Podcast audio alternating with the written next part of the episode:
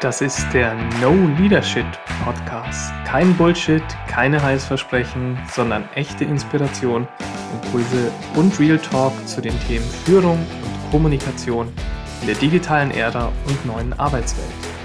Ich bin Sebastian Pflügler, Berater, Coach und Speaker für die Soft Skills der digitalen Ära.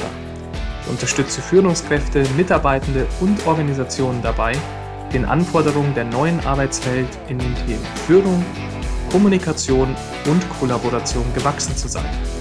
Was mich antreibt, ich brenne tagtäglich dafür, Menschen mit dem zu verbinden, was für sie relevant ist und ihrem Denken, Fühlen, Sprechen und Handeln eine positive Wirkung zu verleihen. Schön, dass du dabei bist. Ich freue mich jetzt auf meinen heutigen Interviewgast. Mein heutiger Gast ist Keynote-Speaker Dennis Fischer. Dennis ist der Meinung, die wirklich wichtigen Skills lernt man weder in der Schule noch im Studium.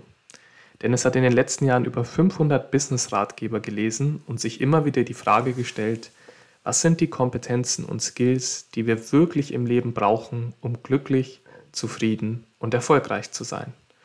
In seinem Buch 52 Wege zum Erfolg hat er seine wichtigsten Strategien zusammengefasst.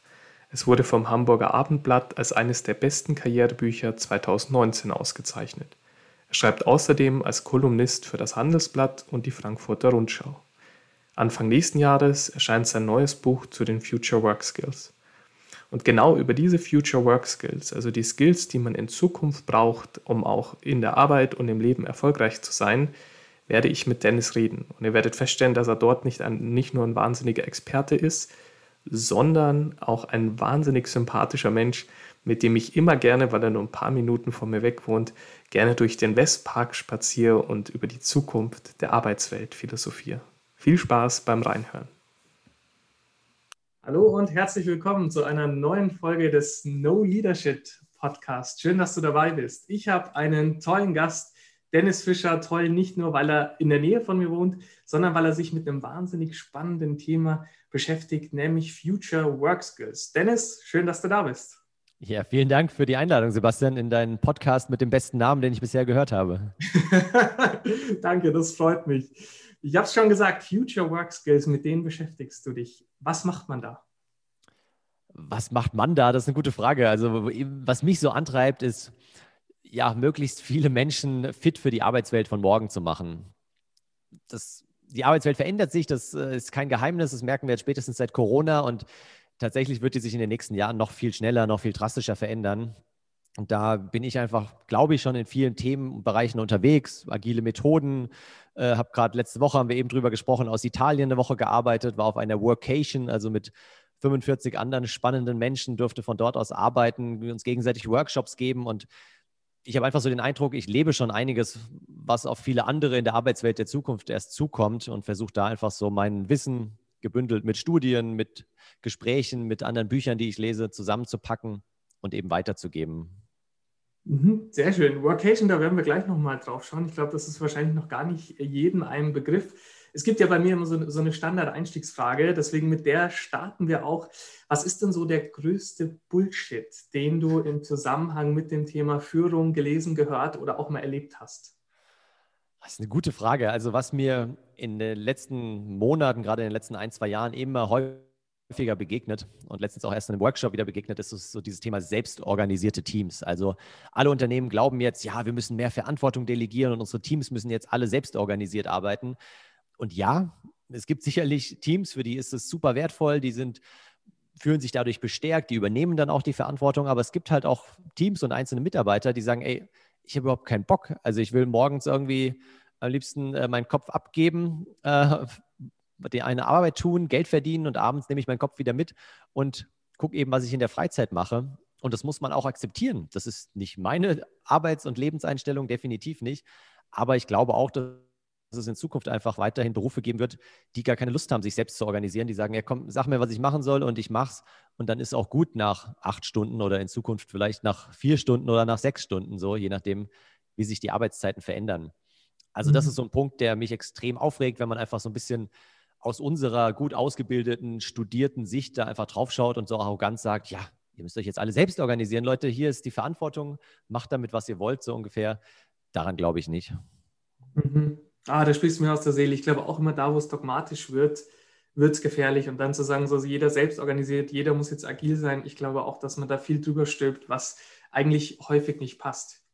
Bei uns geht es ja auch um, ums Thema Kommunikation. Gibt es denn da so irgendwie einen Bullshit, äh, den du vor kurzem gelesen, gehört oder erlebt hast? Ja, ich habe eher eine Frage vielleicht auch an dich, weil also ich ja viel als Speaker auch tätig bin und da jetzt auch ähm, letztens zum Beispiel mir mal meine eigenen Speeches jetzt aus den letzten Wochen mal wieder angehört habe, um dann noch so ein bisschen daran zu feilen und zu sagen, ah, da habe ich zu oft unverwendet, da habe ich vielleicht äh, mich wiederholt, da habe ich ein bisschen undeutlich gesprochen und dann habe ich es einer Freundin erzählt, die auch auf dieser Workation mit dabei war und die meinte, ey Dennis, ist ja alles schön und gut, aber das sind doch irgendwie die letzten zwei Prozent so, also worauf es doch wirklich ankommt, ist doch der Inhalt, das ist doch, dass du die Leidenschaft für das Thema rüberbringst. Und, und das macht es doch aus. Und das ist, glaube ich, egal, ob man da jetzt von, von Keynote-Speeches redet oder von der generellen Kommunikation. Also ja, das ist eben dieser Mythos, finde ich immer, achte auf deine Körpersprache, guck, was die Hände machen, schau dir die Augen an und so weiter. Aber am Ende kommt es doch darauf an, dass wir irgendwie eine Passion für das Thema haben, dass wir die Inhalte gut rüberbringen. Und dann gibt es ja da irgendwie, ich weiß nicht, diese 7, 38, 55 Regel oder was. 7 Prozent sind nur der Inhalt und 55 Prozent sind irgendwie Körpersprache und 38 Prozent sind die, die Stimme. Also das halte ich für einen Mythos, auch wenn ich es noch nicht wissenschaftlich widerlegen konnte. Ich weiß nicht, wie du das siehst. Ja, tatsächlich ist es sogar mittlerweile widerlegt, beziehungsweise okay. viele kommunizieren es falsch. Also die Zahlen, da gibt es sowieso ganz unterschiedliche und das ist natürlich immer nur wichtig, wenn es inkongruent wird. Also wenn ich so das Gefühl habe, Mensch, das, was der inhaltlich sagt, ist total gut, aber äh, wirkt dabei total nervös, dann äh, werde ich irgendwie erstmal nach der Körpersprache gehen. Aber absolut, ich glaube auch, dass da, du musst fürs Thema brennen, die Haltung muss rüberkommen und dann kannst du auch tausend Sachen machen, die so nicht in Kommunikationsbüchern stehen. Und ich glaube auch, wenn wir an, an, gute Speaker denken, die machen ja auch ständig Dinge, wo man sagt, so, das ist jetzt nicht lehrbuchmäßig und trotzdem bewegt es uns. Ja, total. Also, ja, mal gucken. Gibt es denn da eigentlich, äh, hast du irgendeinen Lieblingsspeaker oder gerade, weil du ja auch immer mal erzählt hast, so, du hüpfst auch häufig manchmal so von, von Leuten und versuchst das dann aufzusaugen und dann geht es zum nächsten. Gibt es gerade so einen, wo du sagst, Mensch, den höre ich gerade gern oder schaue mir auch gerne an? Boah, das ist eine, eine gute Frage. Also, ähm, von wem ich mir viel abgeschaut habe. Ich komme nur gerade nicht auf den Namen. Frederik, boah, lass mich mal kurz parallel suchen. Frederik Harren heißt der, genau. Frederik Harren, der spricht über Kreativität, das ist ein Schwede. Und den finde ich tatsächlich ganz inspirierend, weil er einerseits so als Global Keynote Speaker unterwegs ist, also zumindest vor Corona noch das ganze Jahr lang um die Welt gereist ist und weltweit Keynotes gegeben hat. Auch echt eine gute, also sein einer YouTube-Clip äh, eben hat, weiß ich, mehrere hunderttausend Aufrufe, wo er dann halt auch über Kreativität von einem ähm, von der internationalen Konferenz spricht und das mega lustig ist. Ich habe mich echt weggeschmissen vor Lachen und genau diesen Talk, den hat er dann später nochmal selbst auseinandergenommen und ähm, daran erklärt, was für ihn eine gute Speech ausmacht. Also es ist auch so ein kostenloser Online-Kurs, den man sich ähm, eben anschauen kann, den er zur Verfügung stellt, auch für, für Keynote-Speaker, für andere und das ist super interessant, wo einfach dann immer wieder alle zwei Minuten oder alle zehn Sekunden eigentlich Stopp drückt und dann sagt, ja, okay, und jetzt habe ich hier dieses Stilmittel verwendet, jetzt habe ich irgendwie eine Frage gestellt, jetzt habe ich eben das Publikum mit eingebunden, jetzt habe ich so getan, als hätte ich eine spontane Idee, was mir gerade eingefallen ist, aber eigentlich war es natürlich vorbereitet, die spontane Idee. Und da hat er echt ein paar ganz, ganz wertvolle Tipps mitgebracht. Sehr schön. Wenn, werden wir in die Shownotes packen, äh, wenn es da einen Link gibt zu dem Video. Mhm. Ähm, Glaube ich, könnte auch für viele Zuhörer und Zuhörerinnen extrem hilfreich sein. Was macht denn aus deiner Sicht eigentlich äh, erfolgreiche Führung heutzutage aus? Erfolgreiche Führung, also was ich schon mal jetzt weg von, von diesem reinen Selbstmanagement äh, oder, oder selbstgeführten Teams, aber was ich schon immer wichtiger sehe, sind einfach diese Coaching-Skills. Also was früher noch irgendwie so nice to have war, dass eine Führungskraft auch mal eine Coaching-Ausbildung macht oder vielleicht da ein paar Kompetenzen mitbringt, glaube ich, dass es in den nächsten Jahren gar nicht mehr ohne geht, dass es eine, eine Grundvoraussetzung wird, um überhaupt Führungskraft zu sein, dass man mal eine Coaching-Ausbildung durchlaufen hat, ob die jetzt dann irgendwie systemisch ist oder was ich gemacht habe, eher so Richtung Transaktionsanalyse oder andere Methoden. NLP weiß ich nicht. Ähm, das ist ja immer auch so ein bisschen im Verruf, ob man jetzt da seine Mitarbeiter dann manipulieren möchte, ist die Frage. Aber so oder so, dass man sich mal im Coaching ja auch viel mit sich selbst beschäftigt. Und das macht für mich eine gute Führung aus. Erstmal, bevor ich andere führen kann, wirklich mal mich selbst zu führen, dieses ganze Thema Self-Leadership, mich, kommen wir auch gleich nochmal drauf zu sprechen, so mit meinen eigenen Skills zu beschäftigen, mit meinen eigenen Kompetenzen, meinen eigenen Werten, meinen eigenen Stärken. Das ist für mich richtig gutes Leadership. Und daran noch anschließend, weil da habe ich auch gerade letzte Woche mit einigen Kollegen drüber diskutiert, dieses ganze Thema Werte finde ich auch so krass. Also entweder die Werte im Unternehmen werden irgendwie von der externen Marketingagentur vorgegeben. Dann heißt so, hier, das sind jetzt unsere Unternehmenswerte, an denen wollen wir uns ausrichten. Das sind dann meistens die gleichen fünf, die in jedem DAX-Konzern irgendwie rumhängen in der Eingangshalle. Oder, und jetzt komme ich zurück zu den Führungskräften, man ja, bürdet das eben irgendwie den Teams, den Führungskräften auf. Ihr dürft jetzt mal die Werte ähm, erarbeiten und denkt dann, ja, dann kommen die aus dem Unternehmen raus, dann können die sich ja wirklich damit identifizieren. Äh, ja, wenn sie sich vorher mal Gedanken über ihre eigenen Werte gemacht haben. Ja, ich soll mir Gedanken über die Werte meines Unternehmens machen, aber ich weiß gar nicht, was ist mir denn wirklich wichtig? Wo, wora, wonach lebe ich? Was sind so meine Leitlinien? Was ist mein irgendwie Fixstern, an dem ich mich ausrichte. Und deswegen finde ich, sollte man viel, viel mehr noch bei diesem ganzen Thema Self-Leadership anfangen, bevor man dann andere führt. Mhm. Schöner Punkt, ja. Also eigentlich wirklich so dieses Thema, es beginnt bei dir, sowohl Selbstleadership als auch äh, erstmal die eigenen Werte glatt zu ziehen. Ich begleite auch gerade ein Unternehmen, äh, Thema Unternehmensvision. Und da haben wir tatsächlich auch das, auch das gemacht. Äh, genau, erstmal musst du ja wissen, wofür stehen eigentlich wir, damit wir auch wissen, wofür das Unternehmen stehen kann. Weil sonst landet man da, wie du gesagt hast, eben dann heißt es wieder Innovationsgeist, Leidenschaft und äh, noch was. Genau, Mut, Gefühl, ganz, ganz großes Mut im Moment. Ähm, genau. ja, also immer die Klassiker dann. Integrität ist auch ein guter Punkt. Ja, wer will denn mit jemandem zusammenarbeiten, der nicht integer ist, mal ganz im Ernst. Also. Schöner Punkt, genau. Und dann wird es dann wird's auswechselbar und dann eigentlich auch überhaupt nicht mehr griffig und dann ist eigentlich das Papier manchmal nicht wert, auf dem ja. steht. Noch, noch ein Punkt, der mir gerade auch kommt, das, das Bild habe ich schon mehrfach irgendwie gebracht, auch in meinen Keynotes, aber das finde ich immer wieder schön. So dieser Unterschied zwischen Expeditionsleitern und Lokführern. Ich weiß gar nicht, ob wir da auch schon mal drüber gesprochen haben, aber für mich sind halt so die Führungskräfte der Zukunft eher Expeditionsleiter. Früher brauchte man Lokführer, weil da hatte man irgendwie die Gleise vorgegeben, die hat dann das Management, das Unternehmen hingelegt und es ging nur darum, quasi die Lok möglichst schnell darüber zu jagen und von A nach B zu kommen und dabei die Mitarbeiter vielleicht noch irgendwie zu verheizen im übertragenen Sinne. Ähm, in Zukunft brauchen wir eben Expeditionsleiter, weil ja klar, wir haben irgendwie ein Ziel vor Augen, wir wollen mehr Marktanteil gewinnen, wir wollen ein neues Produkt veröffentlichen, launchen, was auch immer. Aber wie wir genau hinkommen zu dem Ziel, keine Ahnung. Da sind so viele Unwägbarkeiten, so viele Startups, die irgendwie links und rechts aus dem Boden ploppen und versuchen, uns Konkurrenz zu machen. Also dafür brauchen wir eben mehr dieses Mindset eines Expeditionsleiters, der sagt, komm Leute, ich weiß auch nicht, was der beste Weg ans Ziel ist, aber ich habe ein bisschen Erfahrung, ich habe Ideen und ich binde euch alle mit ein und höre mir jeden Einzelnen und jede Einzelne an.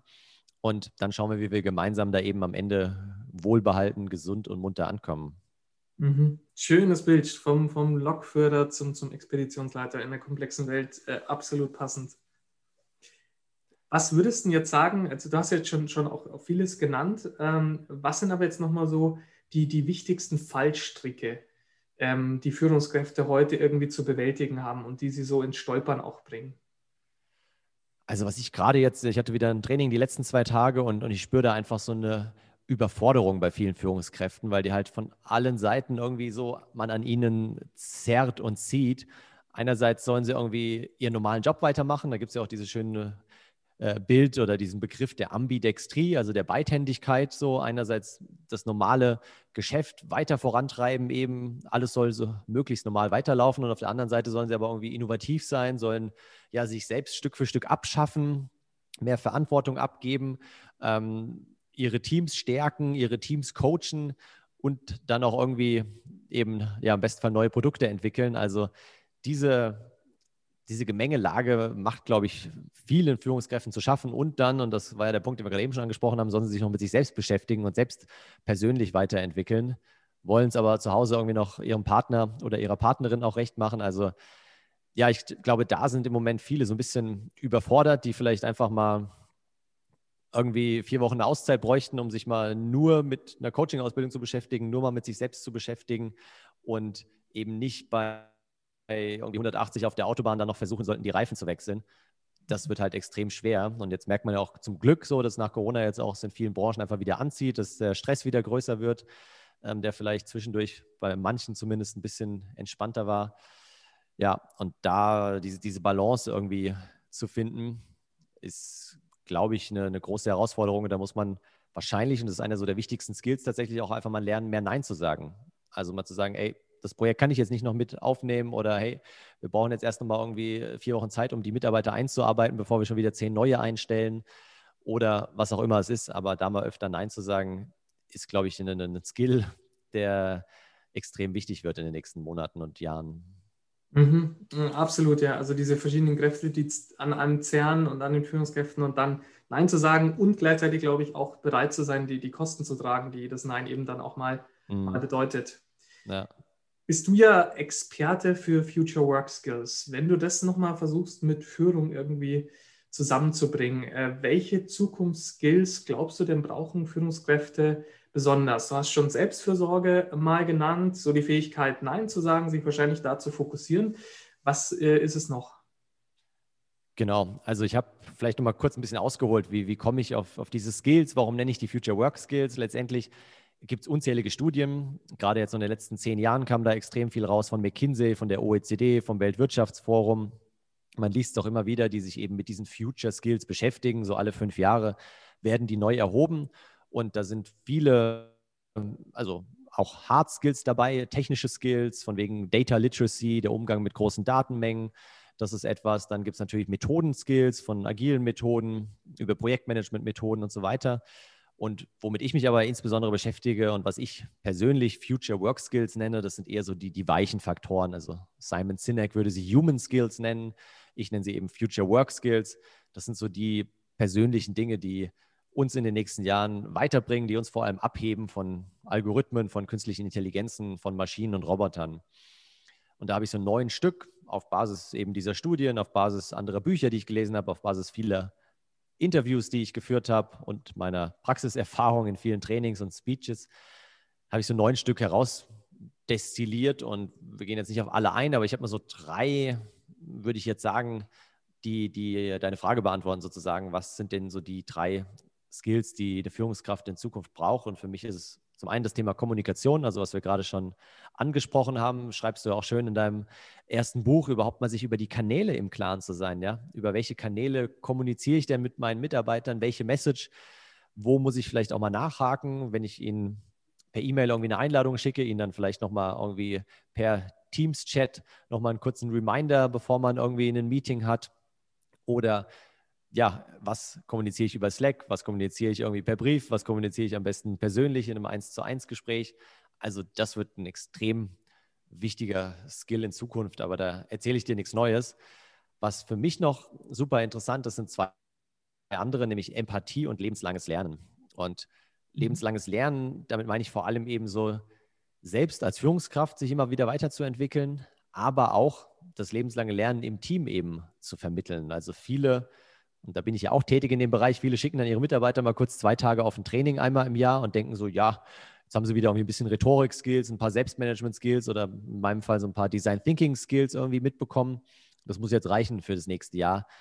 Aber das hat halt nichts mit lebenslangem Lernen zu tun. Und so schnell in vielen Bereichen verdoppelt sich die, die verfügbare Wissen alle fünf Jahre. Das heißt, wenn wir da irgendwie fünf Jahre lang uns nicht weiterbilden, dann haben wir noch irgendwie Zugriff auf 50 Prozent des Wissens in dem Bereich. Das heißt, wir müssen da einfach dranbleiben und lebenslanges Lernen heißt in dem Fall wirklich entweder jede Woche in kleinen Happen etwas lernen oder einmal im Jahr ein paar Wochen am Stück rausgehen, wobei das nicht so meine präferierte Variante wäre. Ich würde dann lieber sagen, irgendwie einmal im Monat eins, zwei Tage zu uns zu nehmen und da wirklich dran zu bleiben, uns weiterzubilden.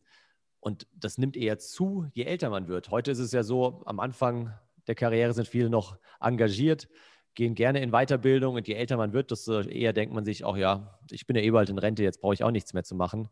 Aber meiner Meinung nach wird sich das genau umdrehen in den nächsten Jahren, dass man irgendwann merkt, oh, je älter ich werde, desto mehr Zeit muss ich eigentlich in meine Weiterbildung investieren, um dann auch mitzukommen, um noch up-to-date zu bleiben, um die neuen Trends, Technologien und so weiter noch zu verstehen. Also deswegen ist dieses lebenslange Lernen ein ganz, ganz wichtiger Skill. Und der dritte, aber das ist für mich sowieso der Skill aller Skills, das ist Empathie. Also diese Empathie auch erstmal für mich selbst, sind wir auch wieder so beim Thema Selbstwahrnehmung, Selbstverständnis, dann aber auch Empathie für mein Team. Wie schaffe ich es denn in meinem Team, eine empathische Form der Zusammenarbeit herzustellen, vor allem durch Transparenz, durch ja auch Sprechen über die eigenen Gefühle, über die eigenen Wünsche, die eigenen Ziele. Und natürlich der letzte Schritt ist so Empathie für meine Kunden. Also sich da noch besser, noch intensiver mit den Kunden zu beschäftigen, in sie hineinzuversetzen, wirklich, wirklich zu verstehen, was sie wollen. Das ist ein extrem wichtiger Skill, meiner Meinung nach. Und der gilt sowohl für Führungskräfte als auch für Mitarbeiter dann. Äh, da sind wir, als du gesprochen hast, weil ich verfolge dich da auch ganz aktiv äh, auf LinkedIn und äh, für alle Zuhörer und Zuhörerinnen, äh, was Dennis postet, ist extrem wertvoll. Deswegen schaut, dass ihr euch mit ihm connectet auf LinkedIn. Und äh, da hast du nämlich eine Sache gepostet, wo ich jetzt dachte, Empathie mit dem Kunden und irgendwie auch mal die Kunden mit einbeziehen, mit der spanischen Post. Kannst du dich da noch erinnern und vielleicht mal die Geschichte zum Besten geben? Kann ich, wobei ich sie gleich äh, korrigieren muss, äh, schon vorab. Also hat mich nämlich einer meiner LinkedIn-Follower netterweise angeschrieben und mir den korrigierenden Artikel geschickt, wofür ich auch sehr dankbar bin. Ich lerne auch immer wieder dazu. Also die Story dahinter ist folgende. Die spanische Post wollte eben zum Tod vom, von George Floyd, dem Amerikaner, der eben von den Polizisten ja, erdrückt wurde, letztendlich gestorben ist. Und zu dessen Tod wollten sie eine kleine Gedenkaktion machen, haben verschiedene Briefmarken, vier Stück rausgebracht, eine helle, eine hellbraune, eine dunkelbraune und eine schwarze und haben dann entsprechend, die hatten ja einen Wert und das Problem war nur, der Wert hat abgenommen. Also die ganz helle, die weiße Briefmarke, die war am meisten wert. Ich weiß jetzt nicht, was genau, ein Euro 10. Und das hat dann langsam abgenommen und die schwarze Briefmarke war nur noch 60 Cent wert oder noch weniger. Und angeblich, das war jetzt eben die Korrektur, die ich hier einbringen möchte, angeblich war das so gewollt von der spanischen Post. Allerdings haben es halt alle Medienhäuser falsch aufgegriffen und haben gesagt, na, das ist ja eine super Aktion. Ihr wollt irgendwie auf Rassismus aufmerksam machen und äh, lasst dann den Wert der Briefmarken mit dem Wert der Hautfarbe langsam abnehmen. Genial. Also auch da kann man sagen, ja, okay, vielleicht haben sie sogar Kunden mit eingebunden, vielleicht haben sie sich auch was Gutes dabei gedacht, aber es ist leider so ein bisschen nach hinten losgegangen. Hätten sie es andersrum gemacht und den Wert aufsteigen lassen, wäre es sicherlich ähm, eindrücklicher gewesen. Also. Ja, gutes Beispiel wieder dafür, wie selbst wenn man vielleicht Kunden fragt, es am Ende doch medial nach hinten losgeht und äh, ein Rückschlag ist. Mhm. Wenn wir nochmal beim, beim Thema Empathie bleiben, wie würdest du denn, weil ja häufig dann auch, äh, zumindest hatte ich das auch schon öfters mal im Workshop, die dann sagen, ja, empathisch beim Gegenüber sein, das ist ja gut, aber es kostet ja auch alles Zeit und ich bin dann auch gestresst.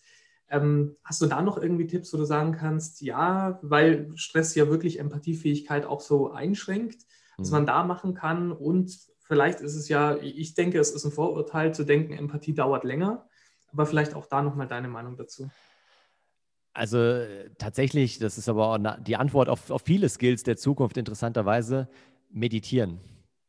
Also jetzt gebe ich auch immer wieder meinen, meinen Teilnehmern Workshop mit und auch in den Speeches nicht, dass ich jetzt irgendwie hier der Zen-Buddhist vor dem Herren bin. Ich hatte letztens einen Teilnehmer äh, in, in, einem Training, da habe ich gefragt, ja, wer meditiert denn hier in der Runde? Haben sich ein paar gemeldet und dann habe ich gefragt, ja, und wie macht ihr das so? Ja, auch so ab und zu und er so, ja, auch so regelmäßig eigentlich. Ich sage, was heißt das? Naja, also so einmal im Monat, aber wenn ich meditiere, dann gleich für zwei Tage. Und ich so, wie bitte? Ja, ja, dann sitze ich zwei Tage halt so im Wohnzimmer und meditiere vor mich hin. Also ganz so extrem muss man es nicht machen.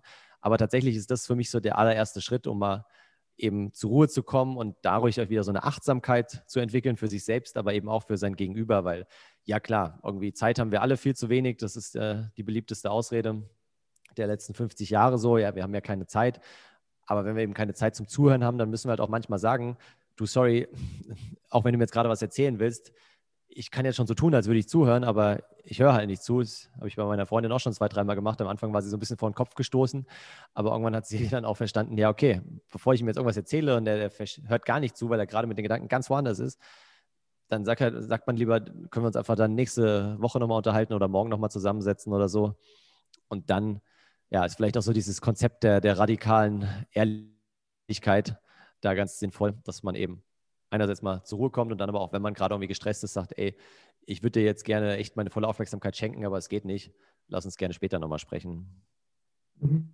Schöner Punkt, da einmal Meditation als äh, Möglichkeit und gleichzeitig, um dann einfach diese Präsenz eigentlich wieder zu haben, die es dann braucht. Und dann ist ja Kommunikation häufig auch viel, viel schneller und die Probleme auch häufig schneller gelöst, wenn die Leute wirklich präsent da sind.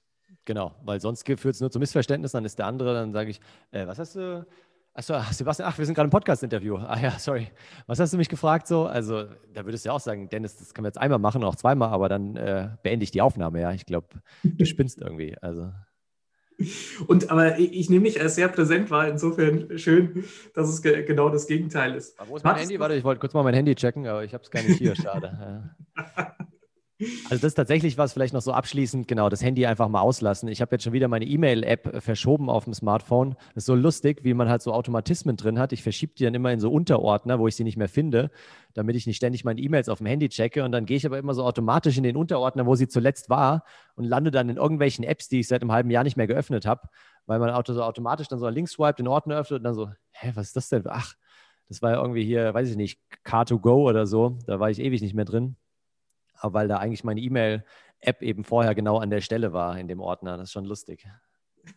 Also quasi auch eine Möglichkeit, um sich davon so ein bisschen wegzubekommen. Also einfach die App mal irgendwo hinschieben, wo man dann hoffentlich sie dann zwar findet, wenn man es braucht, aber nicht ständig hat.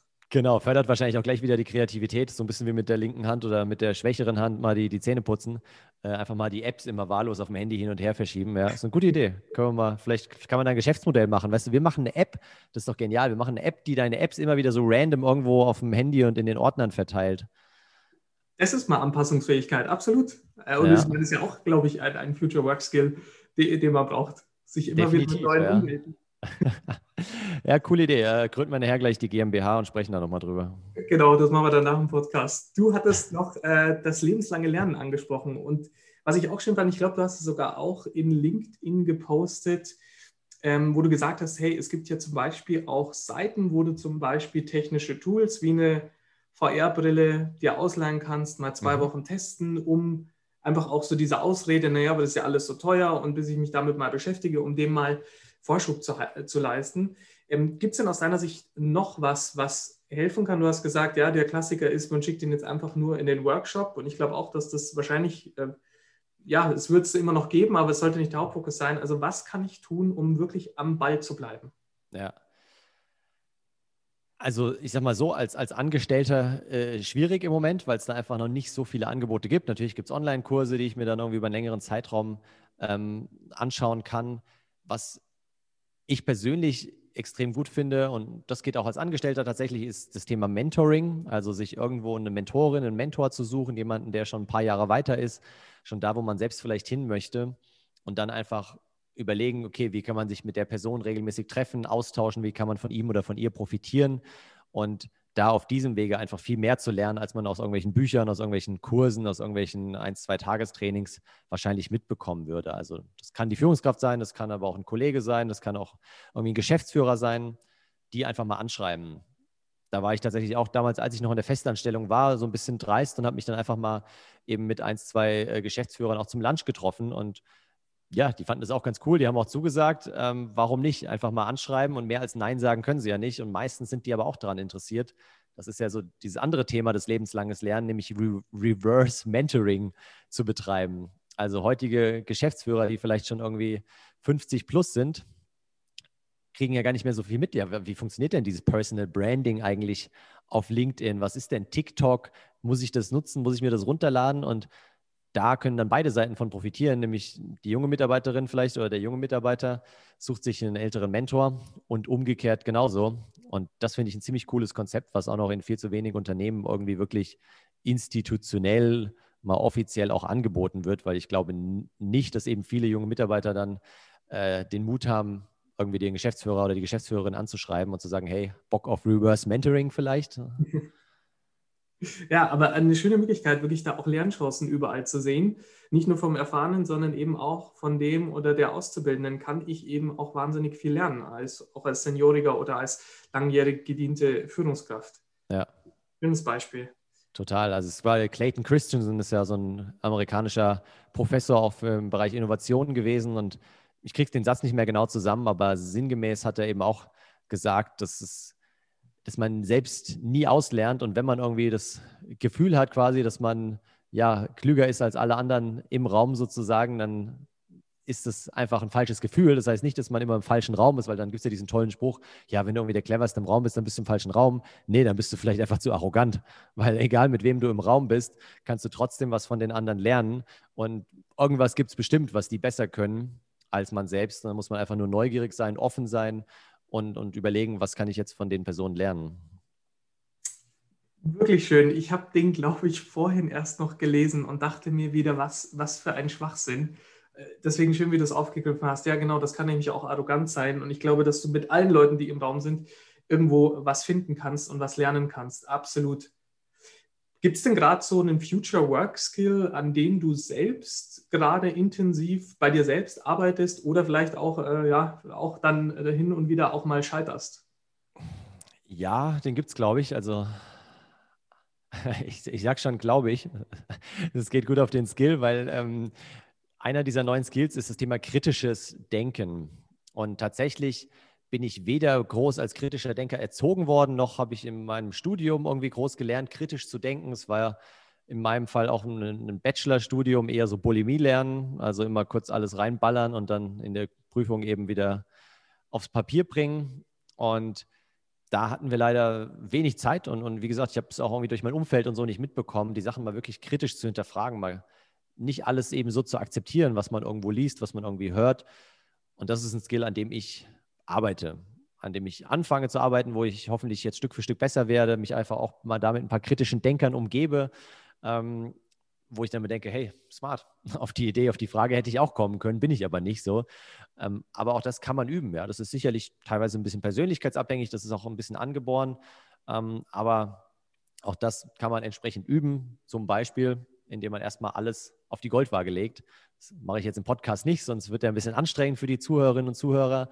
Aber wenn man eben ein Gespräch führt, erstmal zu sagen, äh, was ist das für eine Quelle, woher kommen die Informationen? Gibt es da nicht noch einen anderen Blickwinkel auf den Standpunkt so? Wenn ich mal rauszoome, wie würde ich das vielleicht in zehn Jahren betrachten? Also sich mal so mit verschiedensten Fragen zu beschäftigen und die Sachen einfach nicht für bare Münze zu nehmen, sondern wirklich mal kritisch zu beleuchten und sich da so seine eigene Meinung dazu zu bilden. Mhm. Schöner Punkt. Also auch so dieses multiperspektivische, wenn in zehn Jahren, welche Quelle, könnte man das auch anders sehen?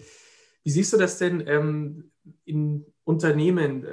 Wo würdest du sagen, ist da auch so dieser schmale Grat zwischen, ich werde dann irgendwie der Dauerkritiker, Nörgler und vielleicht im schlimmsten Fall sogar Schwarzmaler? Und wann merkst du vielleicht auch bei dir, jetzt ist wirklich ein guter Zeitpunkt, um nochmal kritisch nachzudenken? Ja, ist eine sehr gute Frage. Also ich glaube, was uns alle nicht weiterbringt, wenn wir ständig nur so diese Brille aufsetzen, so, also diesen Ja-Aber-Modus einschalten und dann so, ja, aber das ging ja noch nie. Und äh, hast du mal drüber nachgedacht, was der Betriebsrat dazu sagt und so? Ähm, ja, das ist schön, aber dann trotzdem, also die Frage ist ja an sich nicht verkehrt, aber dann trotzdem wieder so in dieses lösungsorientierte Denken zu kommen. Das ist ein anderer Skill meiner neuen, nämlich dieses proaktive, unternehmerische Denken und auch Handeln. Und ich glaube, dieser, dieser Trade-off zwischen den beiden ähm, Spannungen oder zwischen den beiden Polen, so der ist extrem wichtig, dass man einerseits schon die Sachen kritisch hinterfragt, durchaus, und sagt, ey, das will ich mir nochmal genauer angucken, das will ich genauer verstehen. Ist das wirklich so? Aber dann eben mehr ins Konstruktive überführt und nicht irgendwie destruktiv sagt, ja, ja, alles soll so bleiben, wie es ist, weil alles, was sich verändert, ist eh schlecht. Nee, sondern zu sagen, okay, das ist eine Variante. Vielleicht gibt es aber auch noch eine, weiß ich nicht, soziale Marktwirtschaft, die noch ein bisschen sozialer ist. Ähm, vielleicht gibt es auch eine Möglichkeit, irgendwie Autos zu produzieren, die noch ein bisschen umweltfreundlicher sind und so weiter. Also schon wieder in Lösungen zu denken und trotzdem kritisch zu hinterfragen. Mhm. Und da sozusagen den einen Skill zu nutzen, aber ihn eben auch gesund mit dem anderen zu koppeln, um das wieder eigentlich in eine gesunde Balance zu bringen. Genau, Gibt genau. Bei deinen Future Work Skills vielleicht noch andere, die sich irgendwie gut kombinieren lassen? Ich meine, du schreibst ja gerade auch am zweiten Buch, da geht man ja meistens immer ganz tief rein und geht in unterschiedlichsten Ebenen, muss man denken, in verschiedensten Richtungen. Ist dir da schon aufgefallen, wo du dann gemerkt hast, ah ja, stimmt, das geht eigentlich auch immer ganz häufig mit dem Hand in Hand? Noch nicht so richtig, aber ich danke dir für die Frage und für den Denkanstoß. Das werde ich nämlich gleich mitnehmen und nochmal genauer überlegen. Also es gibt sicherlich noch weitere Paare. Eins, was mir spontan einfällt, ist das Thema Selbstmanagement und Resilienz. Ja, das sind für mich zwei unterschiedliche Dinge erstmal, weil das eine geht ohne das andere.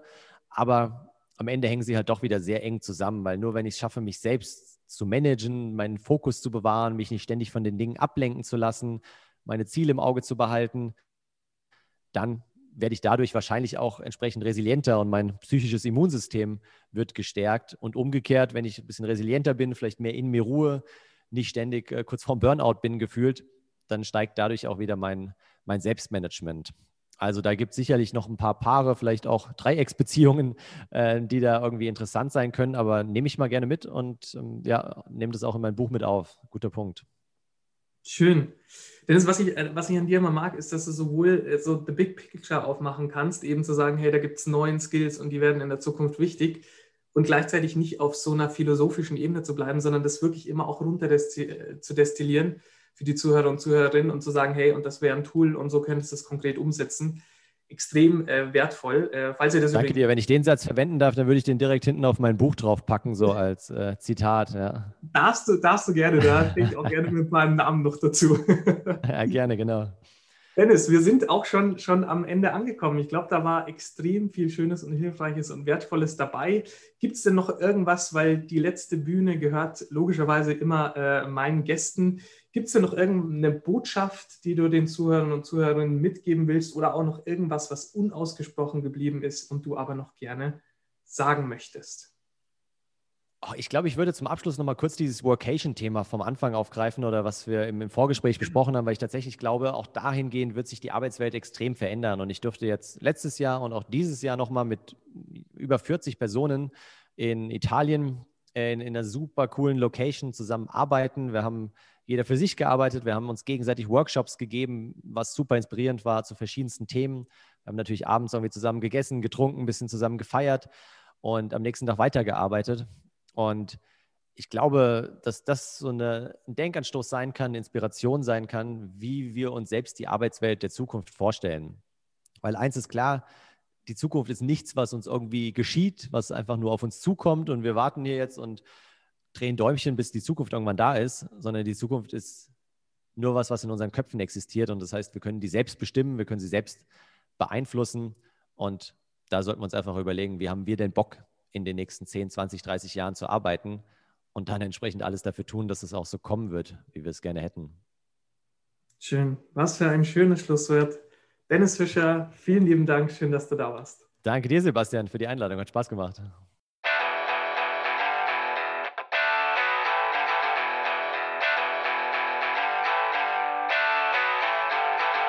Das war der No Leadership Podcast.